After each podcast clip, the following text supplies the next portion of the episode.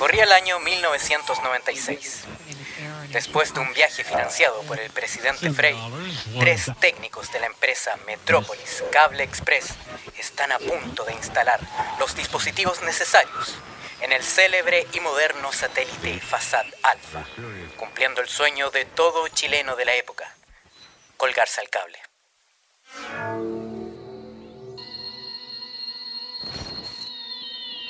Era febrero de ese año, bastante caluroso. Nos dirigíamos en el auto moderno de la empresa con los coaxiales en manos, dispuestos para instalar el cable para el satélite chileno. Lamentablemente, un quiltro nos salió persiguiendo, quedándonos encerrados. Nos lanzaron al espacio, quedando varado en él.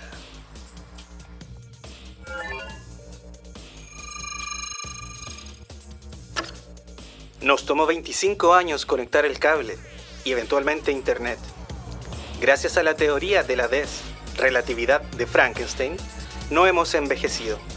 Cada semana orbitamos brevemente sobre Chile y tratamos de entender qué pasa en el país a través de la lente de las redes sociales, mientras esperamos que nos vengan a rescatar. Estación Espacial 13-2C. Nos vienen a buscar.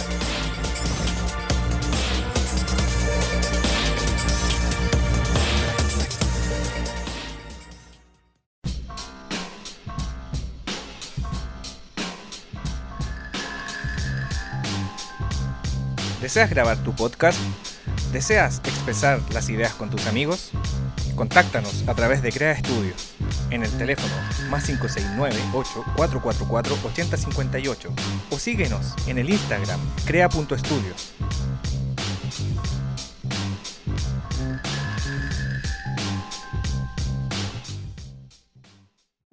start the song when I want to put my son down, down, down, down, down, down, Everybody back to you and I pum pam pararam param param pam pararam. Oye, bueno ese tema. Bueno, como ¿Cómo se- ese hit Cuando estábamos en la tierra. Ay, ay, ay, ay, coco jambo. Ay, ay, Ay, ay. Está, oh, me quiero estos juegos que están en la playa. Sí. Juego que la, la rueda de la fortuna se llama rueda de la fortuna porque era una fortuna si salías vivo. Sí, Me acuerdo de una hecho yo tengo, me subí a tengo uno una, Y el una- piso, el piso de la, de la esta rueda gigante era un cholguán medio roto. Entonces se veía para abajo por el cholguán. Yo sé Oye, que yo tengo una- estas canciones, disculpa Carlos, pienso como Sí. en la playa, Fogata, eh, Claudia Conserva, Catherine Saloni, el pollo, todos los pollos. pollo todos los pollos, todo, Todos los- todo, eh, en una época en los 90 que los pollos estaban de moda. Están de moda los pollos y los huevos. Bueno, esta fue la última canción que escuchamos en 1996. po. Sí, yo a De hecho, raíz de escuchamos eso, esta canción y después nos vinimos. Sí, yo, yo a raíz de eso me pregunto, porque en esa época ya como que venía en baja más o menos el rock and roll. Me pregunto en esta época, ¿el rock estará muerto? ¿Sí o no? El rock ¿Qué, está qué- muerto, qué la creen ustedes? Sí, Eh, No lo ¿Qué creen no ustedes? Yo, Es un la verdad es que. Es un NFT. sí. La verdad es que yo, yo escucho música rara, entonces como que estoy bastante alejado de esto. Yo de repente escucho, no sé, soundtrack, escucho ruidos de fondo. La otra vez estuve un día escuchando ru- ruidos de la Segunda Guerra Mundial de fondo. Súper bueno. Mira, mira, sobre, sobre el rock, si está muerto o no, yo creo que tiene que ver como con una forma de, de expresión, como una forma de. Oye, a todo esto estamos conectados, Sí, conectados. Eso, eso, mira, mira, fuerte, conectados. Conectado. Oye, a- aprovechemos el salto. pues, Saludos a eh, la dé- démosle- Tierra. Saludos, Saludos a la tierra. tierra. Saludos a Eh, los rockeros de la tierra. si nos ah, está escuchando. Em, a ver, pausa. Si alguien nos está escuchando, necesitamos saber qué se está transmitiendo. Nosotros llevamos, ¿cuánto? 25 años hablando. em, ahora creíamos que estábamos enlazados a la Tierra, pero parece que no. Si alguien nos está escuchando, eh, aquí, Mayor Tom, No. saludando. Aquí el, el Capitán Beto, eh, la versión argentina del Mayor Tom. Uy, capitán Beto. Ya, pues, deja- deja- hablando, tomando Oye, el capitán Beto. Dale ahí, Carlos. Sí. No, no, quiero hacer la introducción porque en esta sección, eh, en, en lo que refiere al- a la cultura pop, eh, que en verdad es todo lo que nos rodea culturalmente ahora, no, sé, no sé qué no es pop, eh, vamos a hablar de la supuesta, o no de la supuesta, sino que de la controversia que genera esta hipótesis que dice que el rock finalmente está llegando a sus últimos días, o si no, si es que ya no murió, eh, ya está bien enterrado. y desde ahí abro el debate y abro la discusión. Bueno, lo que yo iba a comentar sobre el rock, no como el rock en sí, sino que iba a comentar desde la expertise que tengo y que he venido eh, cultivando, eh, practicando mis instrumentos acá atrapado en la estación espacial, es que en el fondo la música es un lenguaje, como el canto, porque nosotros nuestra voz en el fondo o nuestra expresión vocal estamos cantando cuando hablamos, porque todas las culturas tienen una forma de hablar, así los gringos se burlan de los australianos, así los británicos se burlan de los gringos, porque en el fondo se están burlando y de todo el mundo se burla de los gringos. y todos los demás países se burlan de los gringos. Claro, y de, y de la forma que nosotros tenemos de expresarnos. Así como nosotros nos burlamos de la gente del sur, de mala forma, porque la tele nos ha enseñado eso. Pero es una forma de expresión, es una forma de, cantar, de, expresar la emocionalidad que llevamos por dentro. Así la música ha venido evolucionando constantemente y, claro, ha sido dominada por ciertos grupos y ha impuesta ciertas eh, modas y tendencias. Y me hace pensar lo siguiente, que para eh, ciertos periodos de la época medieval habían formas de escribirse música, de ellas sobrevivieron algunas melodías que por ejemplo uno conoce en el colegio, como la canción Green Sleeves, que está pam pam pam pam pam pam pam. Ya, Green Sleeves se hizo 700.000 veces hasta que se gastó el modelo de Green Sleeves. Hay 700.000 Greensleeve y lo escribieron todos los reyes y, hasta que se gastó el modelo. Ahora lo voy a vincular con el rock. Creo que pasa lo mismo.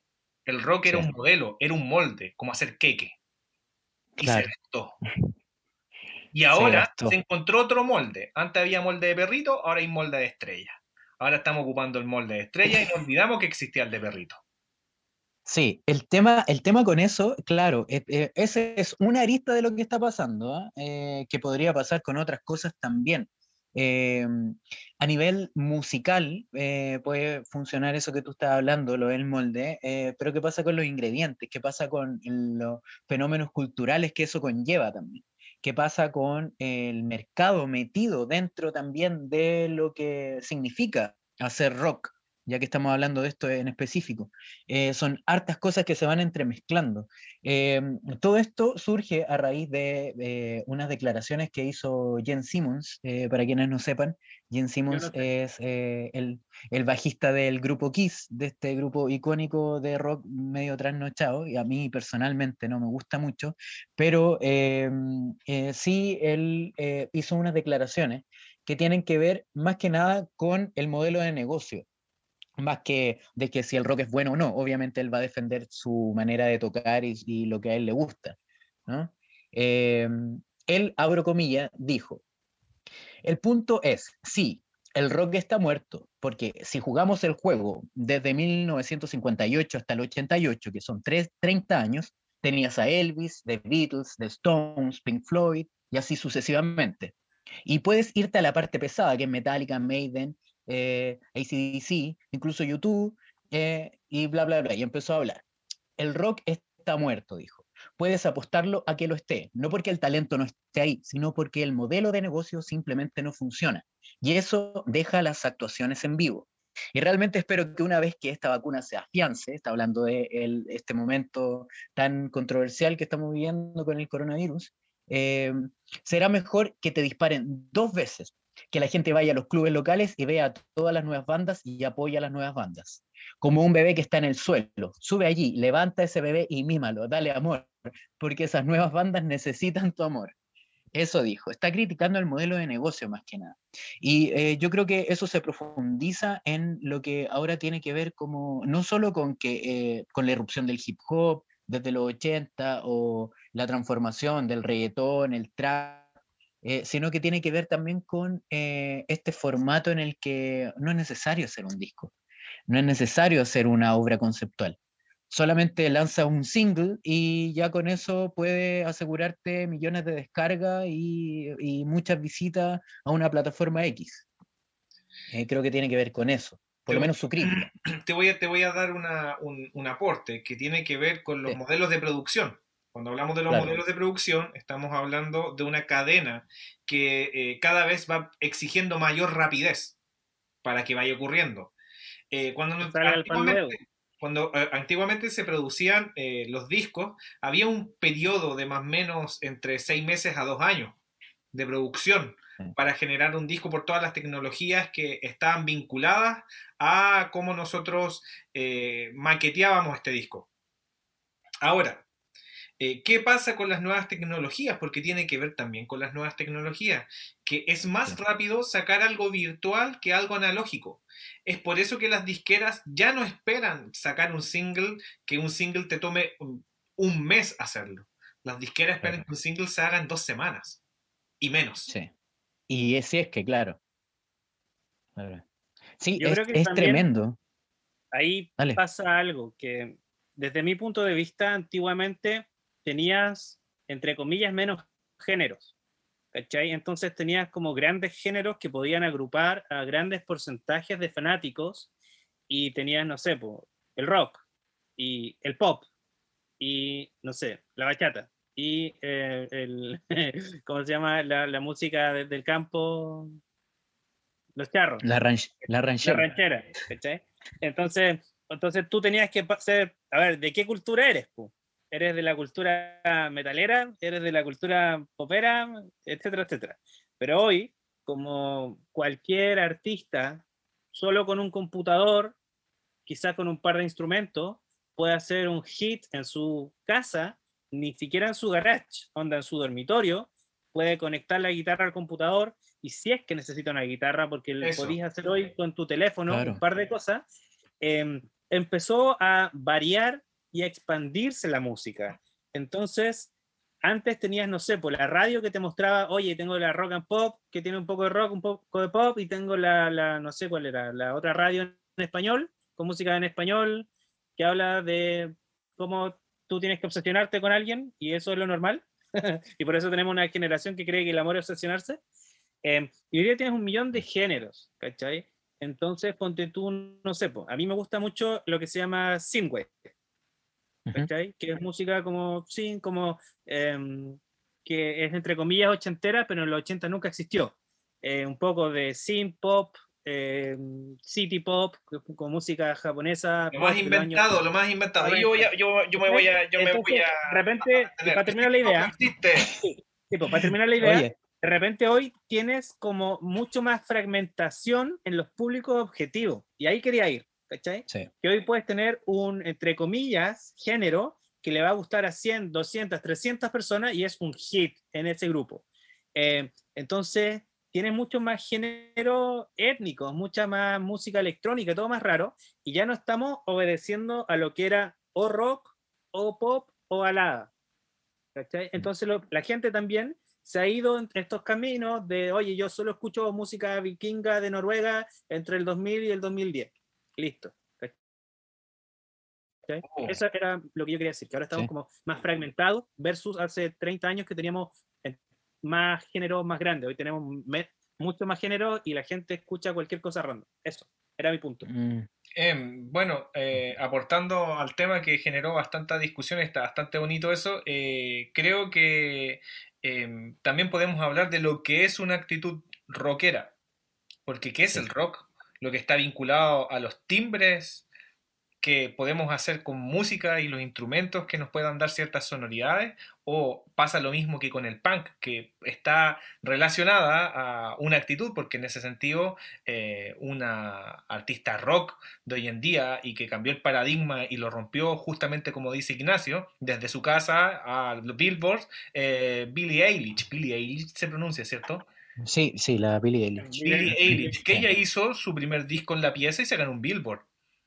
Sí. Sí. Eh, sí, es tremendo, es tremendo. Y lo, lo, me agarro de lo que dices tú porque, eh, claro, el rock no solo tiene que ver con el timbre, con el estilo de música o la manera de hacerlo, sino que también generó un movimiento cultural muy, muy grande. Eh, no, no, no estoy en desacuerdo con lo que dijo el Ignacio, sí me gustaría como aclarar ciertas cosas, creo que hace 30, 40 años la cantidad de subgéneros dentro del rock también era muy, muy grande. Eh, partamos desde el momento en el que el rock se desvinculó o evolucionó desde el rhythm and blues, desde el soul antiguo eh, y empezó a ser parte de la cultura blanca estadounidense y también de la cultura británica. Eh, desde ahí se empezaron, empezaron a aparecer los mods, empezaron a aparecer eh, los hippies, ¿cachai? Eh, había una cultura eh, política también, de, de, contracultura, de reivindicación de cosas. Lo mismo con los punks, lo mismo con la influencia que tuvieron los jamaiquinos gracias al rock y que ellos supieron transformar bien, que se transformó en el, en el rocksteady, en el ska, que después viajó a Inglaterra. Entonces hay un montón de mezclas que eh, se empiezan como a configurar y que tienen que ver también con momentos y movimientos políticos o momentos culturales dentro de cada país. Em, yo creo que el rock em, por eso mismo no ha muerto, por eso mismo eh, no, no, va a no va a desaparecer tan fácil porque pertenece no solo a un movimiento musical, sino que también a un movimiento cultural. Em, el tema está en que eh, hay muchos de esos que van a quedar como piezas nostálgicas, piezas de museo, eh, grandes bandas que ya no van a ser replicables porque, como decías tú, Andrés, em, el modelo ya, ya está de requete contruzado. Y lamentablemente para algunos o favorablemente para otros también eh, el, el tema avanzó es más barato hacer eh, música en tu pieza, es más barato hacer música con el celular que comprarte una guitarra, esperar que tu amigo aprenda a tocar la batería. Eh, y nada, yo creo que hay que empezar como a, asumir que los tiempos van cambiando, sin desmerecer que el rock ha sido importante y puede seguir siéndolo como ya quizás como una pieza histórica o como un modelo a seguir para hacer otras cosas. Me, me, vuelvo a tomar eh, más o menos de lo que dice Ignacio, porque ah, voy a aclarar algo, que Ignacio es el que es más ajeno a la música de nosotros tres, pero que sin embargo puede ser un mejor consumidor de música que nosotros tres. Porque una cosa es dedicarse a la música y otra cosa es consumir la música, sin eh, ocuparlo como un término peyorativo porque en ese sentido, eh, Ignacio o yo tengo un hermano en la Tierra, consumen más música que yo de la que puedo estar eh, produciendo. Claro. Eh, em, y, ahí, Ignacio. Claro, que también, bueno, como todos saben, a mí me carga, me carga, me carga, me carga piratear cosas, no me gusta. a menos que sea ultra necesario y, y aún así no me gusta. Yo tengo una colección bastante grande de CDs, bastante antiguos Em, pero tengo los CDs, ¿cachai? Nunca caí en la moda de coleccionar el vinilo, porque nunca tuve un reproductor de vinilo y porque nunca me siento a escuchar música. Pero claro, eh, sí tengo constantemente, no Spotify, pero sí Bandcamp con todos estos eh, nuevos em, músicos de Synthwave y que están sacando discos constantemente desde sus casas, ahora sobre todo en pandemia, Em, y me pasaba que durante algún momento eh, en mi juventud era muy asiduo a ir a conciertos. Eh, no es mm. algo que extrañe, como mucha gente que extraña ir a conciertos por estar en pandemia encerrado, pero sí iba mucho. Y recuerdo que una de las cosas que más se comentaba era el modelo de negocios.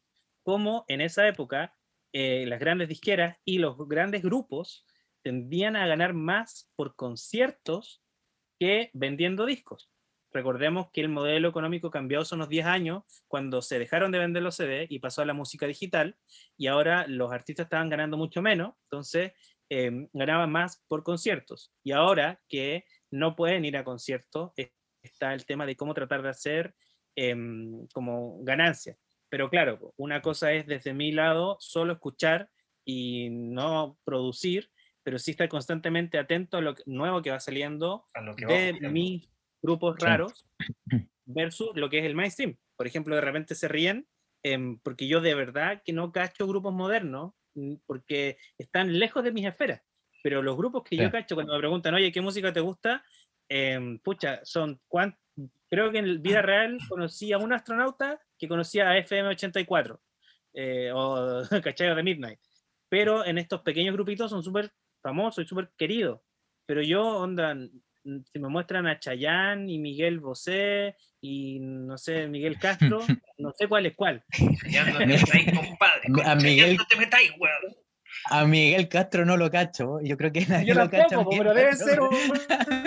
Porque no existe. Pero Ya, Déjame continuar a lo, que, a, Bueno, lo que yo, ¿viste? a lo que yo quería postular. Ocurre que esto siempre es cíclico y, y- y lo que tiene que ver con Sí. las tecnologías eh, ya había ocurrido. Como el Ignacio dice que le gustaba eh, todos los synth, que los synth está eh, eh, rosa con el, o cuando ocupan la música con sintetizadores y teclados. Eh, toda esta moda la parte, la, la parte de los, los- los maestros de Kraftwerk. eh, e Claro. incluso eh, otros genios de la música abstracta, más atrás como los Intu Narumori, que eran un movimiento italiano.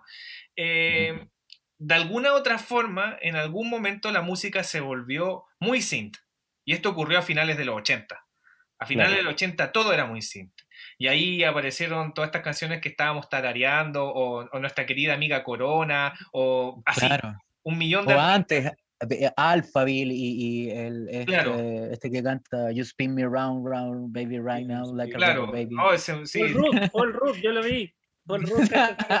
Y, y bueno, pero siempre ocurre que en algún momento de la historia musical se necesita volver al instrumento análogo, porque tiene, Sí. como dice eh, el cantante, ayúdenme, eh, el cantante de Talking Head, em, siempre se me olvida su nombre. El, el, el Brian. Ah, eh, Bra- eh. Beard, Alan, No, no, no, Beard, no. es de apellido Beard, Beard. Ah, sí, Byrne, eh, sí, Byrne, Byrne.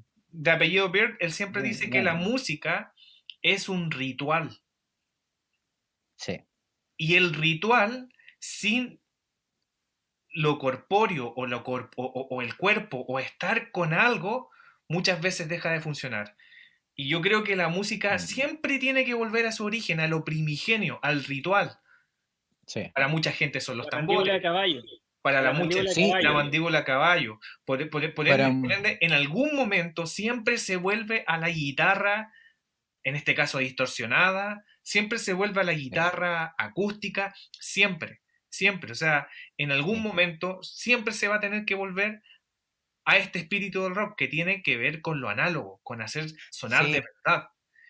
Y aparte de eso, eh, otra cosa que me gustaría, eh, a partir de lo que tú estás diciendo, que es súper interesante, y hacia allá quería llevar la discusión, eh, generar este debate en cuanto al rock está muerto, eh, es porque no hay nuevas bandas que estén innovando dentro de ese campo musical, eh, retomando lo análogo, rescatando lo mejor de lo, de lo digital, de los sintetizadores. Eh, creo que eh, hay como una suerte de, que, mm, de un golpe que, que te dejó knockout y recién nos estamos parando de como de nuevo para volver a pelear. Es como esa sensación, como que mm, eh, yo creo que va a renovarse y no va a morir o quizás se transforme en otra cosa, quién sabe, y no encuentro que esté mal, pero el rescate de, de los instrumentos análogos, sobre todo eh, eléctricos, eh, creo que hay que darle una vuelta y que de alguna manera yo creo que va a poder sobrevivir. Eh, hay bandas ahora que están marcando el paso nomás, que quizás Claro. no son tan interesantes, que están repitiendo la misma fórmula, como Greta no sé cuánto, ¿cómo se llaman estos gallos? Eh, que salieron hace un par... que- no, no, Greta Van Fleet, que, que son... eh, es- es eh, Greta Van Fleet, que son eh, una copia calcada de Led Zeppelin. eh, y que, mm, bueno, ahí en- entramos en otra discusión, que Led Zeppelin ha, ha plagiado un montón de cosas, pero que lograron un sonido único, eh, que es el que está imitando esta banda y que quizá en algunos meses, en algún par de años, nadie se va a acordar de ellos. ¿O a quién le gusta también Time. Impala? Pues Time Impala es la otra banda que está haciendo eh, ruido Claro, y que se le está comparando con Pink Floyd o muchas veces con los Beatles. Se le está claro, es comparando. que, es que yo creo que hay carencia de referente. ¿eh? Entonces, cualquier cosa que, porque para mí, yo, sin menospreciarlo a ellos, creo que eh, no son rock, eh, no, son, son pop, son otra cosa, eh, pero eso no está mal. El tema es que hay, hay, eh, no hay referente, entonces se les denomina y se les pone en ese sitial, siendo que no lo son. Y eso es otra, otra discusión. Dos cosas, quiero como volver a retomar lo que decía Andrés, que también es un tema como de actitud, ¿cachai? de repente el rock tiene todo un tema cultural asociado a lo que yo identifico, sin saber mucho de música, con una banda de rock, que es como la actitud del cantante, la actitud de la banda, eh, toda esta aura asociada a la banda. Yo en general nunca compartí mucho como esto de idolizar o idolatrar a una banda, y como ustedes bien saben, cuando estábamos en el liceo veíamos a alguien con guitarra, como que lo primero que decía como, ya está con guitarra. No, no, porque no me gusten los músicos, sino porque esa actitud de tratar de, de, de, aparentar ser estrella de rock, como que siempre me cargó. Por eso nunca me gustó mucho como el rock. Pero creo que independiente de que hoy eh, el rock esté muriendo o no, eh, o esté en una pausa, yo creo que siempre va a haber una repetición, porque la cultura funciona por ciclos. ¿Cachai? Claro. Vi fotos de la Tierra y pensé que estábamos de nuevo en 1996 porque la moda es la misma de cuando nos fuimos, ¿cachai? Solo que de forma irónica. Entonces, sí. no va a faltar que en 20 o 30 años hayan niños que hoy ni siquiera han nacido y empiezan a descubrir todo esto de rock clásico, empiezan a jugar con su guitarra moviendo las manos en el aire en realidad virtual y puedan eh, volver a hacer un renacimiento, que es algo que ha pasado mucho, ¿cachai? Entonces, independiente sí. de que hoy eh, estemos pausados en lo que estos grupos con esta estética y esta actitud tan rockera, eh, y quizás hay menos, em, yo no perdería la esperanza de que si es así, en unos 20 o 30 años vuelva a renacer y vuelvan a haber bandas rockeras clásicas, pero de nuevo. Voy a, claro. voy a darte un sustento teórico, Ignacio. Eh, hay un periodo de la música que hoy en día se denomina como música antigua y el periodo barroco.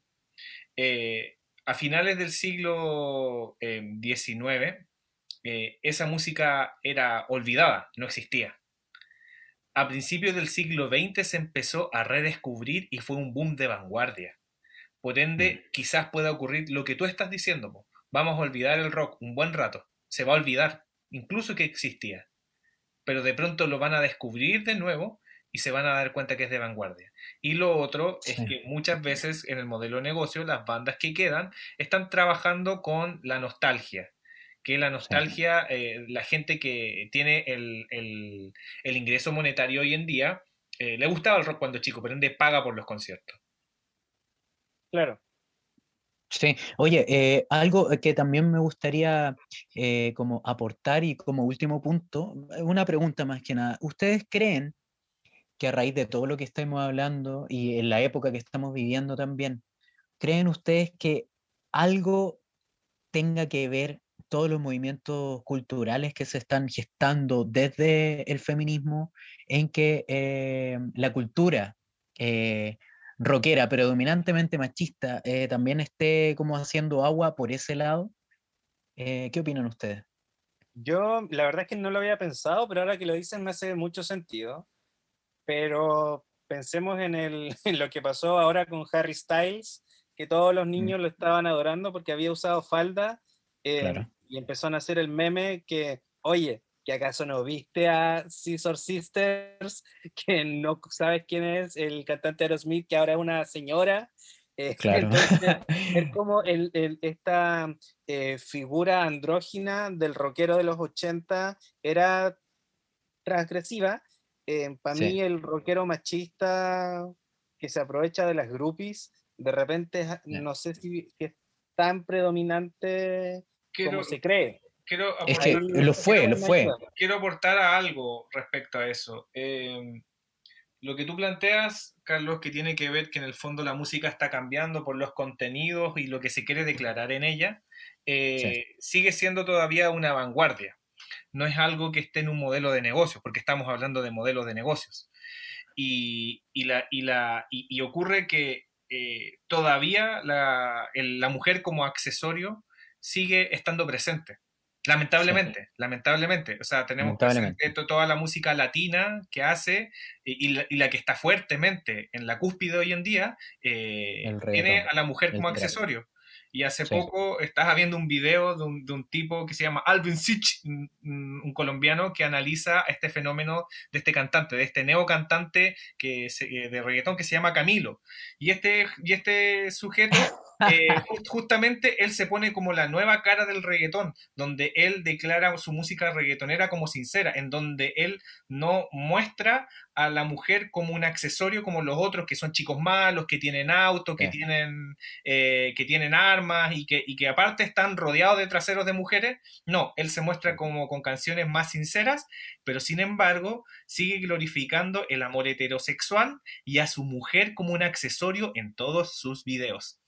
Sí, sí, Así es, eso. Así que hay que tener ojo, que te, que te pueden estar pintando algo, pero si tú lo analizas más allá, en, hablando de, de feminismo, porque estamos hablando de música y Claro. feminismo, la, eh, la mujer sigue siendo un accesorio y, y- y- y es súper difícil que los modelos de negocio cambien hacia, hacia un despertar en el contenido de la música. Existe, pero en un modelo de negocio no, porque para un modelo de negocio lo desconocido no sirve. Lo que es conocido es cómodo, lo desconocido incomoda y hace que peligre porque en el fondo se desarmaría toda esta eh, este castillo de arena que en el fondo del mercado musical digital.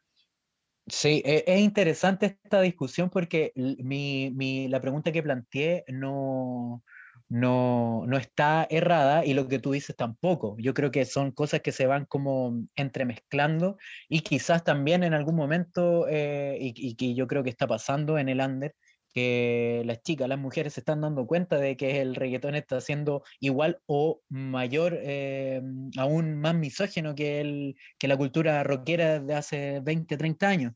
Eh, creo que para allá va la discusión, pero también me gustaría hacer un, un punto, no, no, no rebatirte, pero sí un punto. ¿Te has fijado en los comerciales de las multitiendas ahora hacia dónde están apuntando? Hacia las mujeres como producto. Sí, exactamente. El modelo de negocio sí eh, está apuntando hacia a una apropiación cultural. Eh, sí, eso también es otro tema.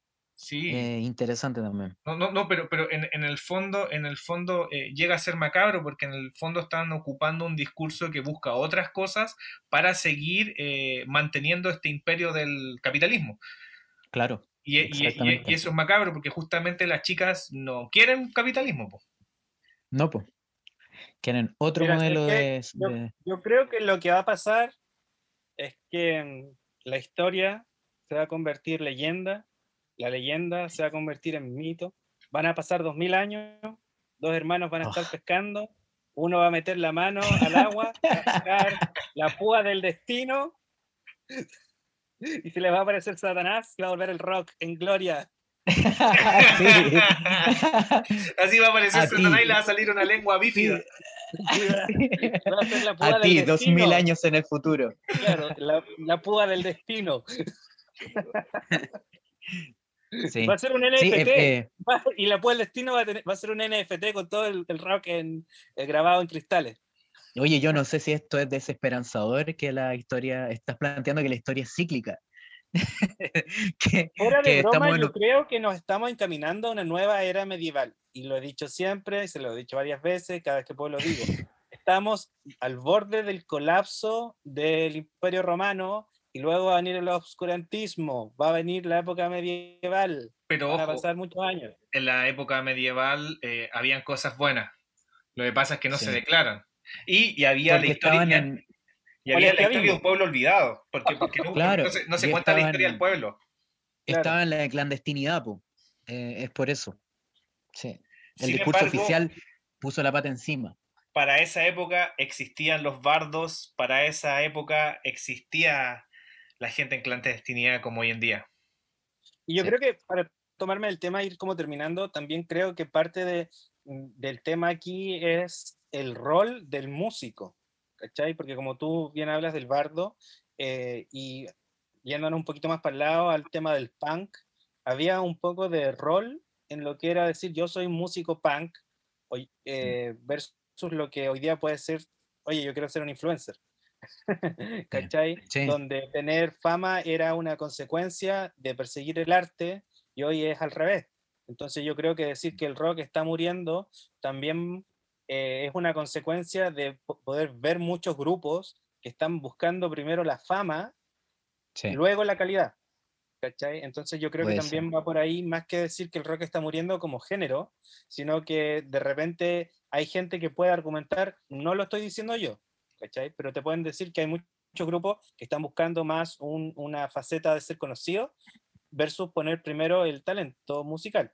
No lo sé, yo solo digo que lo he escuchado, no estoy argumentando a favor de eso. Mi, última palabra antes de tirarme por, por, la escotilla de esta nave espacial, em, debo decir que el modelo de negocio tiene que cambiar porque el concepto de arte que tenemos, que el éxito está basado en la fama y la gloria, está errado. Hay artistas que ni siquiera queremos ser conocidos y simplemente nos satisface hacer arte por hacerlo, no para ser conocido ni famoso, ni estar rodeado de autos, ni de... No, mentira, sí quiero autos. Estoy diciendo puras mentiras. No, pero el concepto, el concepto del arte y el éxito está errado, está errado, totalmente equivocado. Simplemente... Generar... No. Sí. Generar conciencia, si al final vamos para allá, sí, esa es la idea, yo creo. Fuera de toda broma. Tu última reflexión. ¿Murió? ¿Está última... morir? Ah, eh, mira, yo no, yo sigo escuchando rock eh, para la gente que las nueve personas que si uno de ellos que es rockero, eh, yo sigo escuchando rock, pero también escucho otras cosas y me parece interesante como cuestionarnos eh, hacia dónde vamos y de qué manera vamos a vivir en, en, algún tiempo más. Hay cosas que me gustan, otras que no. Eh, no soy fanático, como dije, de Gene Simmons, pero él plantea un cuestionamiento que es súper válido y que nos hace a nosotros también poder hablar en estos momentos de lo que está pasando. Eh, eso, creo, sin ser amarillo, creo que el rock no va a morir, sí se va a transformar en otra cosa que quizás probablemente no sea, no le digamos rock, eh, pero así como morir, morir eh, de, un, de un día para otro, no. Eso es lo que creo. Ya, pues voy a robarme una casetera a la estación espacial rusa, ¿qué les parece? Ya, pues. Everybody.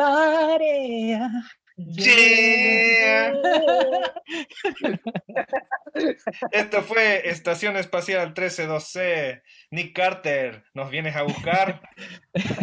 Ven a buscarme, Nick Carter.